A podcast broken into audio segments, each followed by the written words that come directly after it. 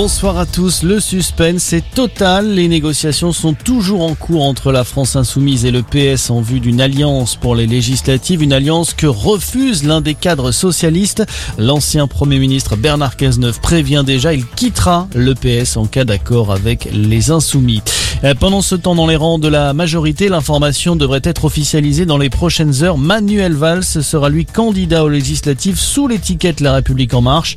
L'ancien socialiste devrait être investi dans la cinquième circonscription des Français établis hors de France, regroupant notamment l'Espagne, le Portugal et Monaco. À l'étranger, ce nouveau coup de force de la Russie en Ukraine, les forces du Kremlin ont lancé ce soir un violent assaut contre l'usine sidérurgique Azovstal à Mariupol, l'une des dernières poches de résistance de cette ville stratégique du sud-est de l'Ukraine.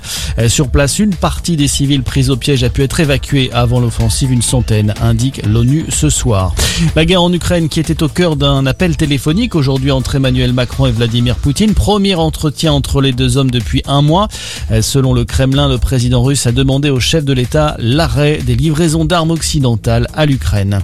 Retour en France avec ce drame dans les Hauts-de-Seine. Les corps de trois bébés ont été retrouvés dans une cave de la commune de Ville d'Avray. Pas plus de détails pour le moment, précise le parquet de Nanterre. Une enquête est ouverte pour rechercher les causes exactes de leur mort.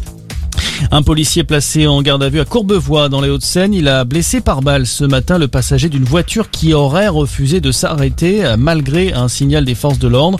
Les quatre occupants du véhicule ont également été placés en garde à vue. Deux enquêtes sont en cours, notamment une confiée à la police des polices.